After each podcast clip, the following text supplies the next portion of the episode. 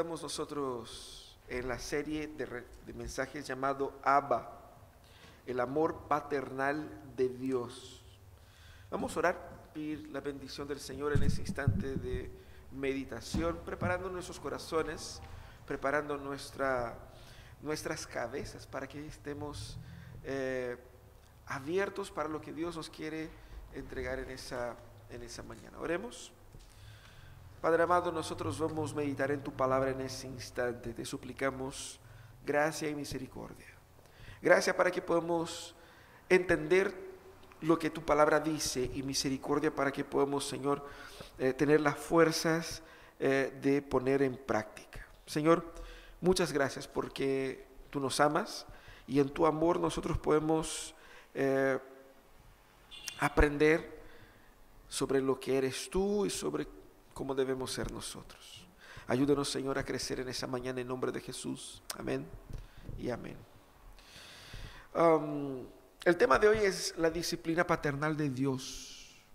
Porque como sabemos, el que ama también disciplina. Y es interesante ese tema porque todos nosotros conocemos de cerca el concepto del deterioro. El deterioro, ¿qué es lo que es? Es cuando algo se va echando a perder, ¿cierto? Y de alguna u otra manera, en algún otro momento, todos nosotros experimentamos el deterioro también en nuestra vida espiritual, ¿cierto?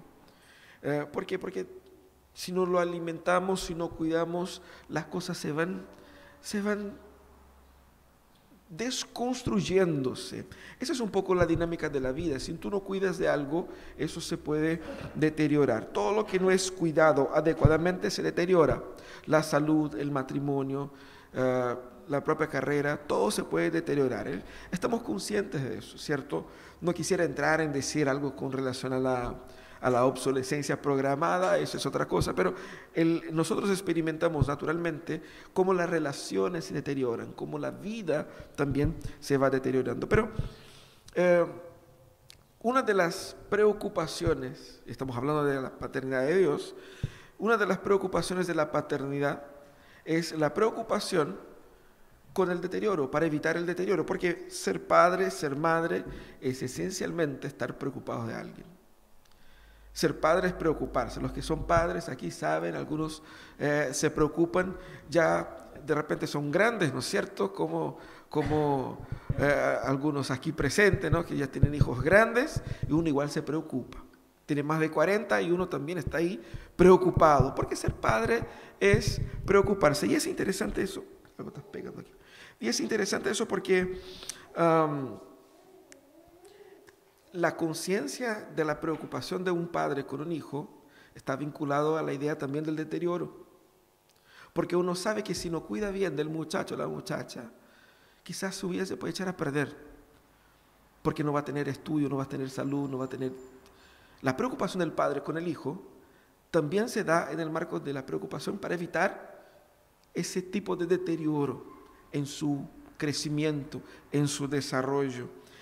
Paternalmente Dios nos trata así también porque Él sabe que como hijos nosotros somos porfiados y muchas veces somos difíciles de, de, aprender, somos duros de corazón y Él entonces nos viene a disciplinar para qué? Para que a través de esa disciplina podamos nosotros crecer y evitar el deterioro de la relación con Él y con eso tener beneficios, ¿es verdad? La vida cristiana, ella es una carrera. La vida cristiana es una lucha y la vida cristiana también es una escuela. Ah, así como el desafío de crecer en otras áreas demanda de esfuerzo, el desafío de crecer en la fe también. No es algo que se da mágicamente, no es algo que creí en Jesús y ya está todo listo, todo arreglado. Vemos en el texto bíblico exhortaciones así. ¿Por qué estamos hablando de eso? Porque el texto que vamos a meditar hoy día habla de la fe en ese sentido. El texto de hoy es el texto que está en Hebreos, el capítulo 12. El texto de Hebreos es antecedido, este antecedido por el capítulo 11, que muchos de ustedes saben que es un capítulo de la Biblia que habla sobre los, entre comillas, héroes de la fe. Personas que por la fe vivieron vidas dignas del Señor. Es decir, vivieron creyendo en Dios como el centro, el eje de sus vidas. No son personas perfectas, pero son personas que dieron un testimonio que sirve para nosotros de aliento y de modelo. El autor de Hebreos, después de hablar de toda una lista de personas del Antiguo Testamento, viene y comienza a hablar ahora a nosotros. ¿Por qué está hablando de eso? Exactamente por ese tema del deterioro la fe de las personas a las cuales el autor de Hebreos escribe se estaba como deteriorando. Entonces él muestra un montón de gente que vivió eh, con una fe contundente para animarnos. Y ahí dice lo siguiente, por tanto, también nosotros que estamos rodeados de una multitud tan grande de testigos, despojémonos del lastre que nos estorba, en especial del pecado que nos asedia y corramos con perseverancia la carrera que tenemos por delante. Fijemos la mirada en Jesús, el iniciador y perfeccionador de nuestra fe, quien por el gozo que le esperaba soportó la cruz, menospreciando la vergüenza que ella significaba, y ahora está sentado a la derecha del trono de Dios. Así pues, consideren a aquel que, que perseveró frente a tanta oposición por parte de los pecadores, para que no se cansen ni pierdan el ánimo. En la lucha que ustedes libran contra el pecado todavía no han tenido que resistir hasta derramar su sangre. Y ya han olvidado por completo las palabras de aliento que como a hijos se les dirigen, Hijo mío, no tomes a la ligera la disciplina del Señor, ni te desanimes cuando te reprenda, porque el Señor disciplina a los que ama y azota a todo el que recibe como hijo. Lo que soportan es para su disciplina, pues Dios los está tratando como a hijos. ¿Qué hijo hay a quien el Padre no disciplina? Si ustedes se les deja sin la disciplina que todos reciben, entonces son bastardos y no hijos legítimos. Después de todo, aunque nuestros padres humanos nos disciplinaban, los respetábamos. No hemos de someternos con mayor razón al Padre de los Espíritus para que vivamos. En efecto, nuestros padres nos disciplinaban por un breve tiempo, como mejor les parecía, pero Dios lo hace para nuestro bien, a fin de que participemos de su santidad. Ciertamente ninguna disciplina en el momento de recibirla parece agradable, sino más bien penosa. Sin embargo, después produce una cosecha de justicia y de paz para quienes han sido entrenados por ella. Por tanto, renueven las fuerzas de sus manos cansadas y de sus rodillas debilitadas. Hagan sendas derechas para sus pies, para que la pierna coja no se disloque, sino que se sane. Ese es el texto que nosotros vamos a meditar y en ese texto el autor aquí nos, nos exhorta a ver cómo Dios nos disciplina. La gente acá estaba con la fe debilitada porque quizás por las presiones del medio, quizás por el desgaste natural de, las, de la vida y obviamente por la persecución, porque no era fácil ser creyente en el primer siglo. La gente mataba a los que perseguían, a los que servían al Señor. Por lo tanto, mucha gente quedaba así como que desahuciada de la fe. Porque se les había dicho que Jesús iba a volver y pasaban los años y Jesús estaba volviendo. Y solo se aumentaba la persecución y junto con la persecución estaba todo el caos económico, mayor hambre, eh, mayor dificultad y uno miraba para el lado y veían ahí otros, otros, otras religiones, otras fes entregando quizás o prometiendo mayores beneficios y uno naturalmente se iba dejando llevar.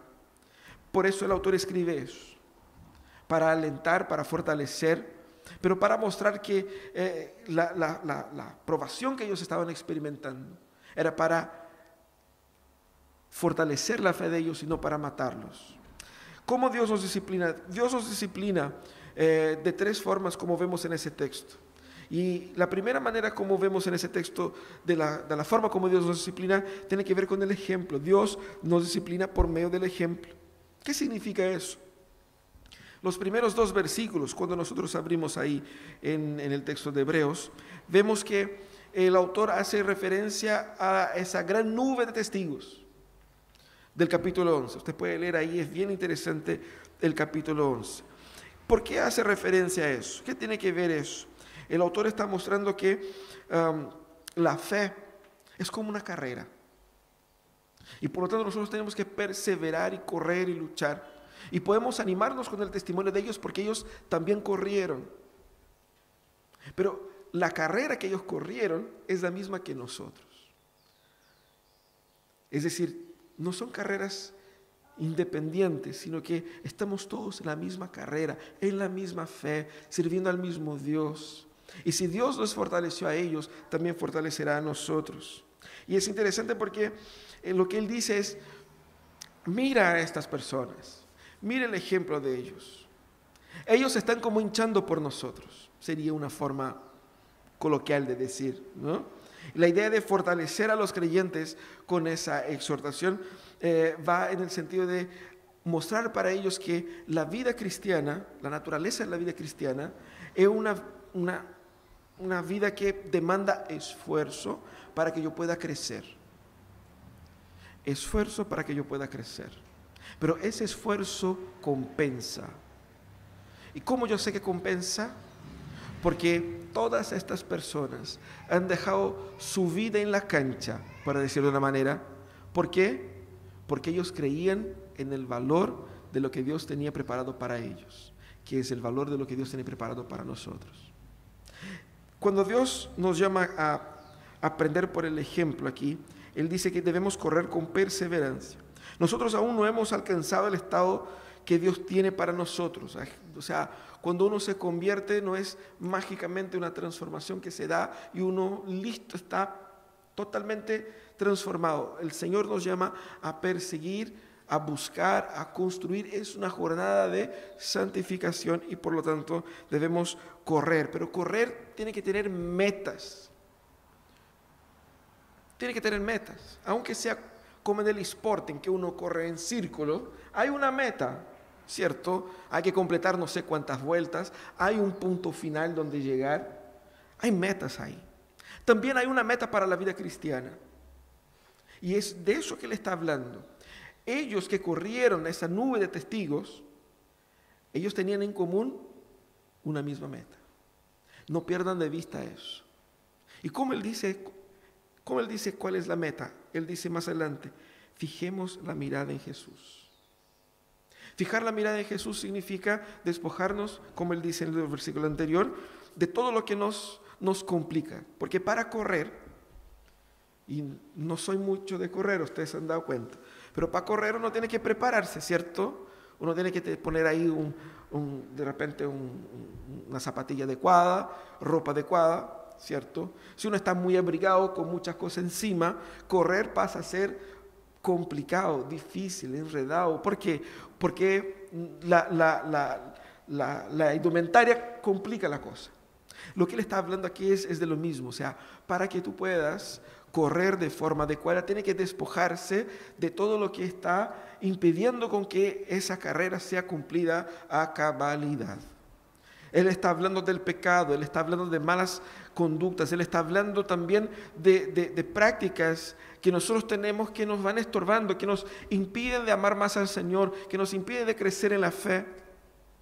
Eso es lo que tenemos que entender. Si la vida es una carrera y para correr bien yo tengo que deshacerme de lo que me está pesando. Tengo que dejar atrás la mochila.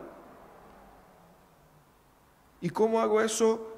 Recordando la meta. Por eso él dice, fijemos, a, fijemos la mirada a Jesús. Porque Jesús también corrió. Y Jesús soportó a los pecadores hasta la cruz. Porque Jesús tenía en claro su meta. La meta de Jesús era de salvar a nosotros. Pero la meta de Jesús también es la nuestra, no de salvarnos a nosotros, pero de experimentar de la salvación que Jesús experimentó o que, que Jesús nos entregó. Así que Jesús es entonces la causa por la cual nosotros debemos esforzarnos. ¿Por qué debe usted hoy día esforzarse para vivir una vida cristiana sana? Porque cuando nosotros miramos a la cruz, nosotros vemos que nosotros clavamos Cristo a la cruz con nuestros pecados, pero Él soportó la cruz para que yo tenga la experiencia de la paz con Dios y la vida eterna. Esa es la meta. Correr significa esforzarse para vivir la vida eterna que Cristo conquistó para nosotros. Cristo es el ejemplo, como dice el texto, Él es la razón de la fe y el consumador de la fe. El ejemplo porque Él es el paradigma de relación con el Padre, Él es el paradigma de espiritualidad. ¿Cómo debo ser yo como creyente, como Cristo?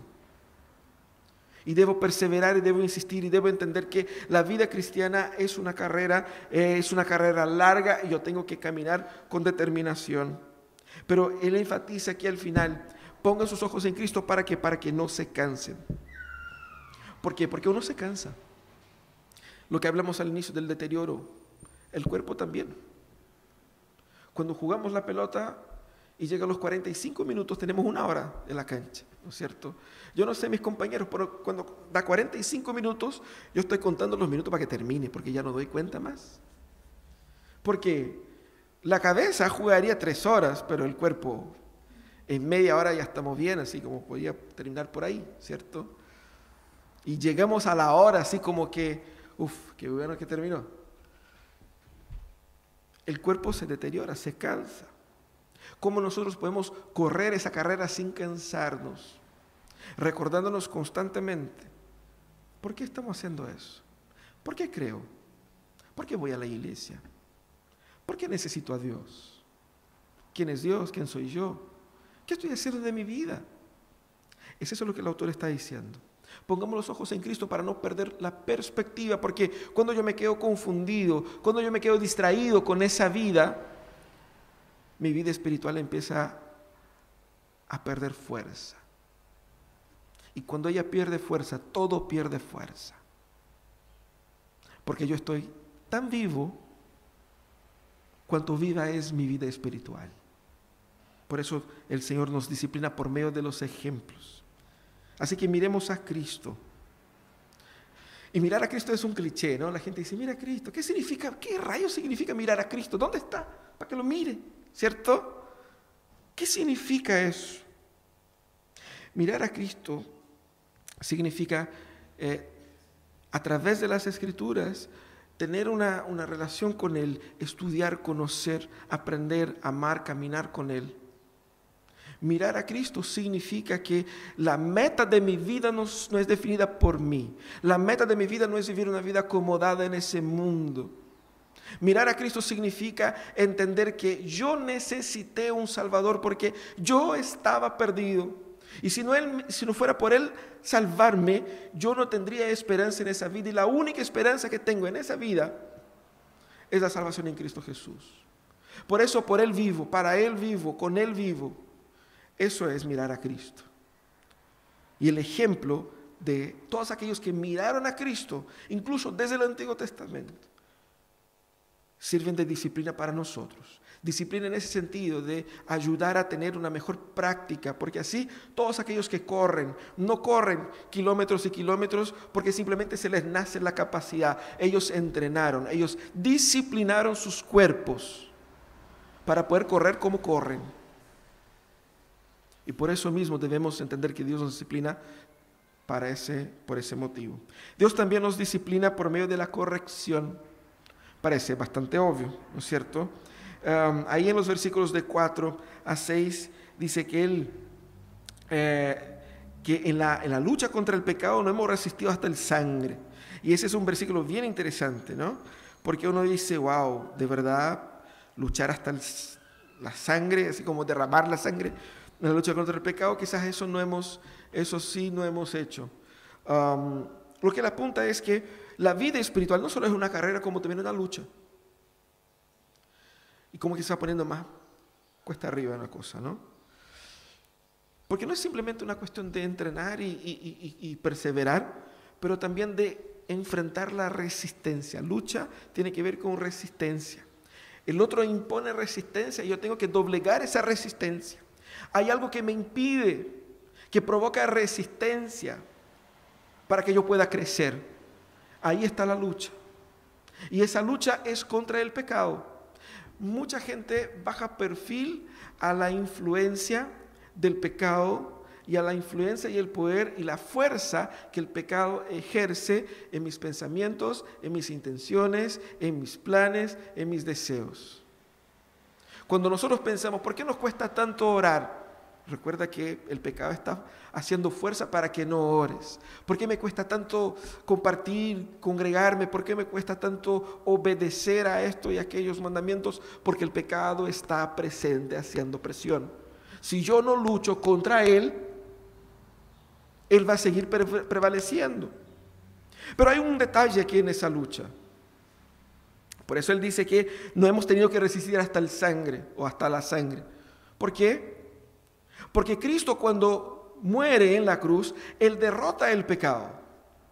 No significa que no tenemos esa lucha, lo que Él significa es que nosotros podemos vencer la batalla. Hay una lucha y la lucha la podemos vencer. No podemos dar la excusa de que, bueno, es que soy pecador, somos todos pecadores, ¿no? Y lucha, nada que hacer. Esa excusa no funciona más con Jesús. Todos aquellos que han sido eh, salvados por Jesús, son libres. Nosotros cantamos, la primera canción, ¿cuál era? Hay libertad. ¿De qué, libertad está hablando? Libertad para ir y venir, no, libertad espiritual. ¿Qué es lo que es libertad espiritual? Es eso, de que hay una lucha real.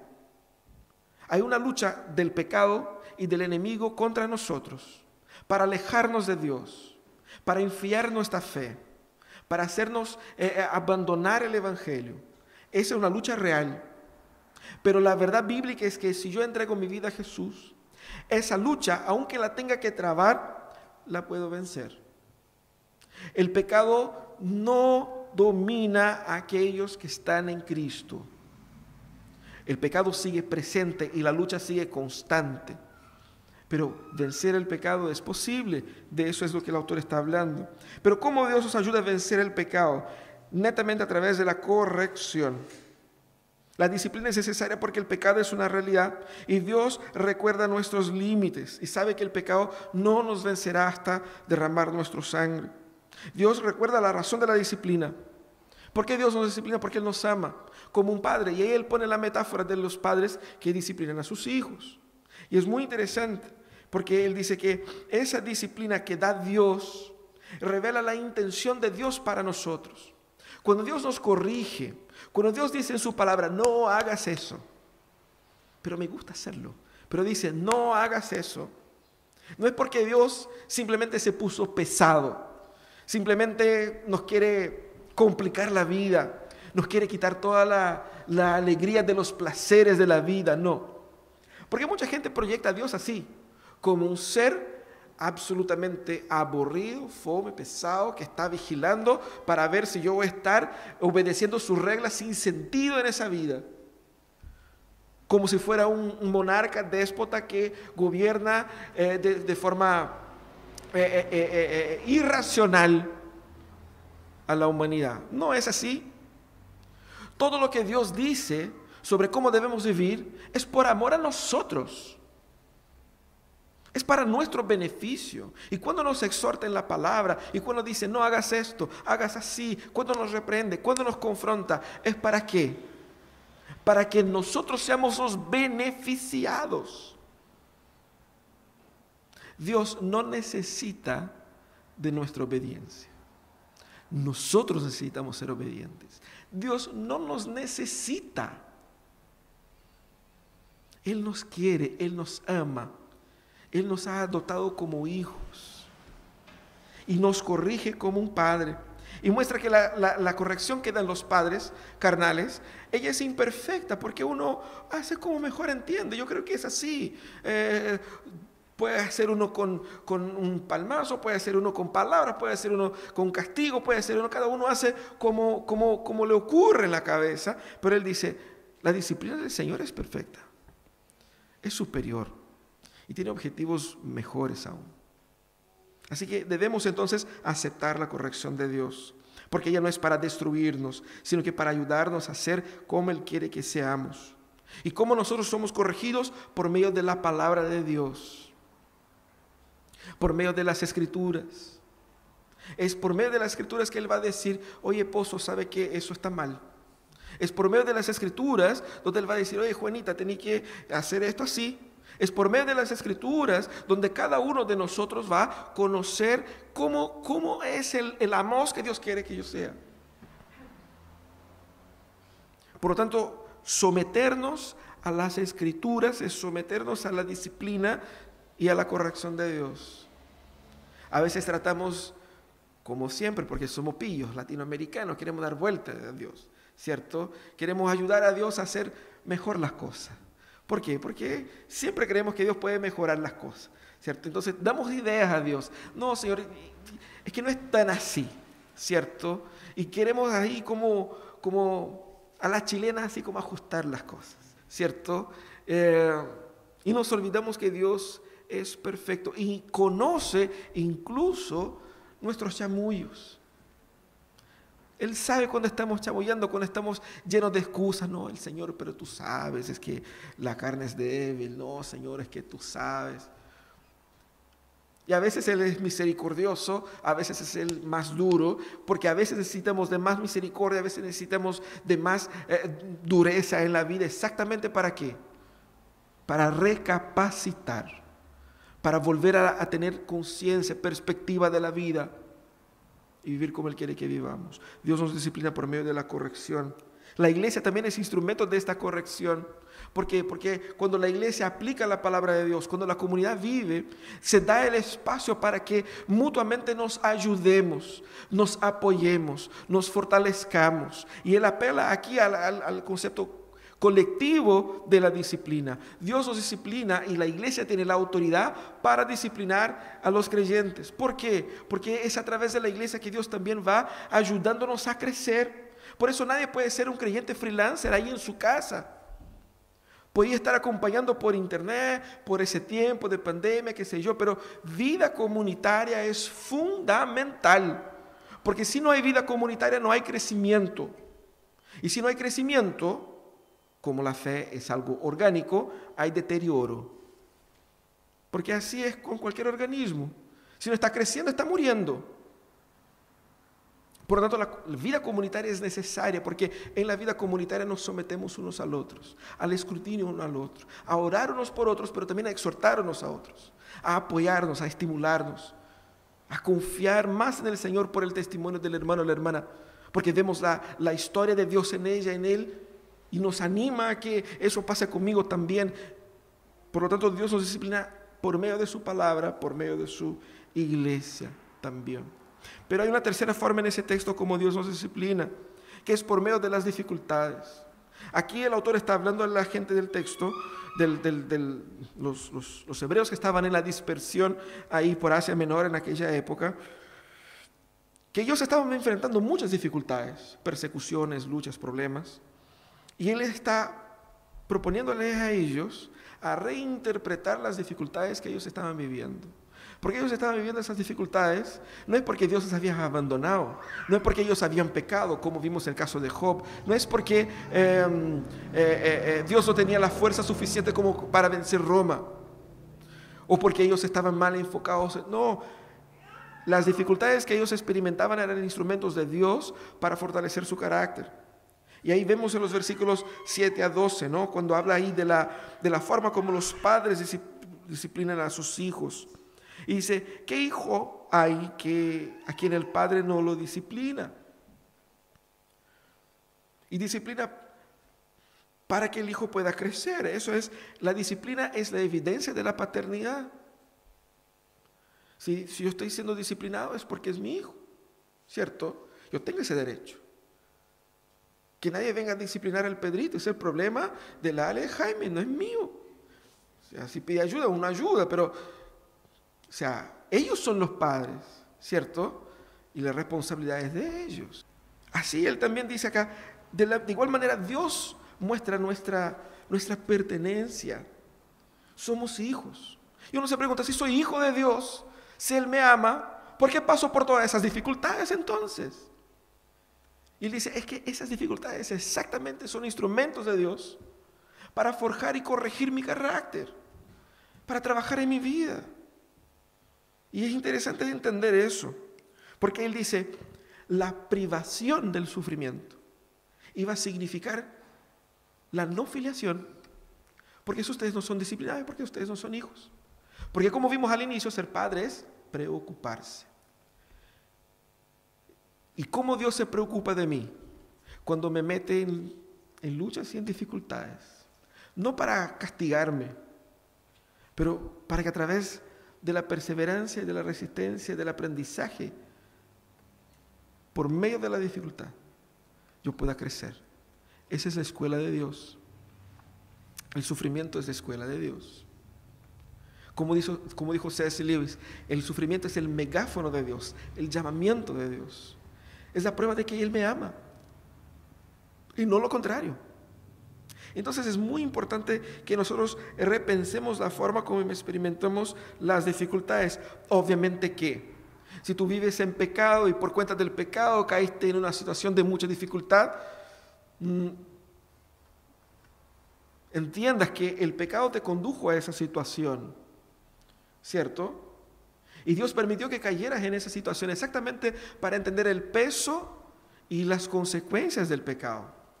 Y Dios también ahí, en esa situación, Él te puede restaurar, ayudando a conocerle a Él en la miseria y en la perdición. ¿Ustedes conocen la parábola del hijo pródigo? Tocó hondo el hijo pródigo. Perdió todo, incluso su dignidad, su vida, su salud. Pero todo lo que él pasó sirvió como aprendizaje para que él pueda volver a su casa y conocer algo que él no había conocido cuando tenía todo la gracia. A veces necesitamos de momentos de mayor dificultad para crecer en Dios. A, veces lo que nosotros más necesitamos en la vida son luchas.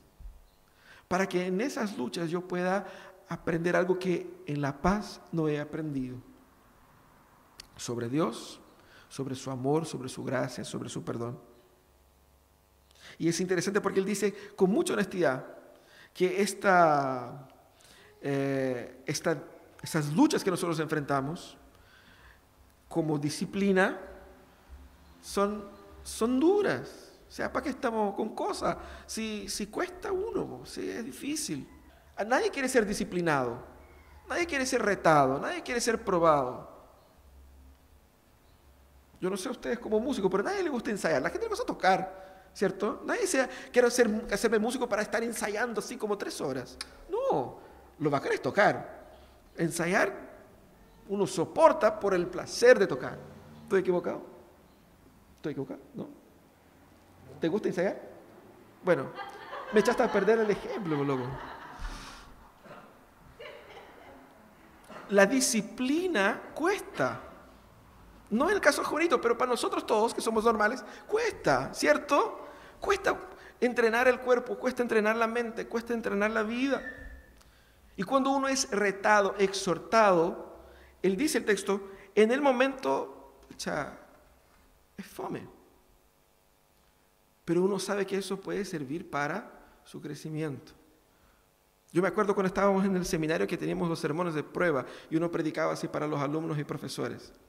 Y después venían cinco profesores para públicamente dar sus comentarios, ¿no? Y destruían así con el sermón. No quedaba nada, así como que que el puro texto nomás. Todo el resto pésimo, pésimo. No, aquí fue, no hubo sermón hoy día. Llegaba a punto de decir eso. Y uno quedaba destruido. Y era público, estaban todos los compañeros de todas las, de todas las generaciones ahí, los demás profesores, ahí uno, uno volvía así. Y lo más interesante es que pasan los años, uno revisa esos sermones y uno dice, ¿cómo pude predicar algo tan malo? Si tenía razón mi profesores. Estaba malo la cosa. Yo no veía en ese entonces, se necesitaba de corrección, necesitaba de disciplina. Y la disciplina en el momento cuesta. Por eso el Señor nos pone en momentos de dificultad para forjar nuestro carácter. No porque nos quiere mal, sino que exactamente porque nos quiere bien. Las dificultades es donde encontramos a Dios en una versión que no encontramos en otros momentos. Ahora, ¿cómo puedo abrazar yo la disciplina de Dios? ¿Cómo podemos abrazar esa disciplina de Dios para mi vida? Primeramente, no normalicemos la degradación de la vida espiritual, que es lo que terminemos por hacer. Y es así, la vida espiritual es así, es un ejercicio, si no lo ejercitas, se pierde. Y el ejercicio es así. Si mañana vuelves al gimnasio después de no haber ido durante 15 años, te va a costar un mundo, te va a doler todo, hasta el pelo. Pero tenés que volver el día siguiente o, dos días más para que tu cuerpo pueda volver a tener la misma resistencia de antes. Al inicio cuesta, pero si mantengo el ritmo, puedo vencer esa barrera inicial. La vida espiritual funciona de igual manera. Tenemos que entender que la vida espiritual que normalmente nosotros vivimos debe ser mejorada, debe ser incrementada. Yo debo tener como meta orar más, amar más, obedecer más, ser más santo, cambiar conductas, pensamientos. No normalicemos una vida espiritual mediocre, no normalicemos el decaimiento. Porque uno se va alejando, deja de venir un domingo, ah, no, que eh, estoy cansado, ¿no? que es feriado, ¿no? que hay muchas cosas, ¿no? que, y siempre y va y se va y se va alejando y se va alejando. No perdamos de vista eso.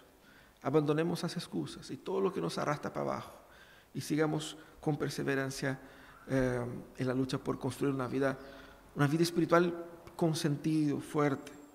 Ahora, también sométete al propósito de Dios para tu vida. En vez de decir a Dios cuál debe ser el propósito de tu vida, Dios tiene un propósito para tu vida. Sométete a ese propósito. Por eso el texto dice, miremos a Cristo, fijemos nuestros ojos en Cristo. ¿Por qué?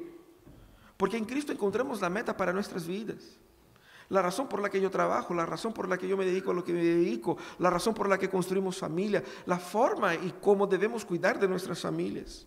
La disciplina de Dios nos va a conducir al propósito de Dios para nosotros. Si yo tengo en mi cabeza el deseo de ser quien Dios quiere que yo sea, para que esa meta sea cumplida, tengo que someterme a la disciplina de Dios, porque solamente a través de la disciplina de Dios yo puedo ser lo que Dios quiere que yo sea. No hay atajos. Es así. Por lo tanto, dejamos a un lado nuestros sueños idólatras para nuestras vidas. Y abracemos este propósito que quizás en ese momento sea una incógnita, porque uno dice, ¿y qué va a ser de los próximos años? No sé. Pero yo sé quién sabe. Y Él me está entrenando para eso. Sometámonos al propósito de Dios para nosotros. Pero por fin, confía en el amor de Dios por ti. En medio del sufrimiento, en medio de la disciplina, en medio de las pruebas amargas, que uno experimenta. Recuerda que Dios no te dio esa lucha, ese problema, esa enfermedad, esa crisis, esa crisis, esa dificultad, porque no te quiere, porque hiciste algo en el pasado o porque las generaciones pasadas alguien en tu familia hizo tal cosa y no, Dios te ama. Y Dios permite que experimentes también las consecuencias de tu pecado para que aprendas el valor de la gracia y el valor de la misericordia. Pero Él te da gracia y misericordia para salir de ahí, porque te ama. Y eso es lo hermoso. Si yo estoy pasando por momentos de crisis, es porque Dios está trabajando algo en mí. Y si Él está trabajando algo en mí, es porque Él está pendiente de mí. Porque ser padre es preocuparse de Dios, se preocupa de mí. Y yo confío en su amor yo confío en su amor. La confianza en el amor de Dios por nosotros nos conduce a una fe fuerte en medio de las pruebas. No dudes del amor del Señor cuando te duela. Vamos a orar. Vamos a pedir que la gracia del Señor renueve nuestras energías, nuestras fuerzas. Entendiendo que la confianza en el amor de Dios es lo que nos conduce a esta fe fuerte. Señor amado, nosotros somos muy agradecidos porque en tu amor y en tu misericordia tú nos corriges, corrige nuestros caminos, nos alienta, porque nos quiere ver fuertes, creciendo para la gloria de tu nombre. Señor, te pido en esa mañana que fortalezca la fe nuestra de nuestros hermanos que están pasando por momentos difíciles en sus vidas, por dudas, por crisis, por temores. Señor, que tu gracia pueda acogernos, abrazarnos y que podamos sentir tu amor, incluso en medio de las probaciones, privaciones, luchas, correcciones. Y que mirando el ejemplo de todos los demás que siguieron fielmente tu camino y principalmente con los ojos puestos en Cristo, podemos renovar nuestra, nuestra fe y las fuerzas espirituales para seguir sirviéndote. En nombre de Jesús oramos, Señor. Amén. Amén.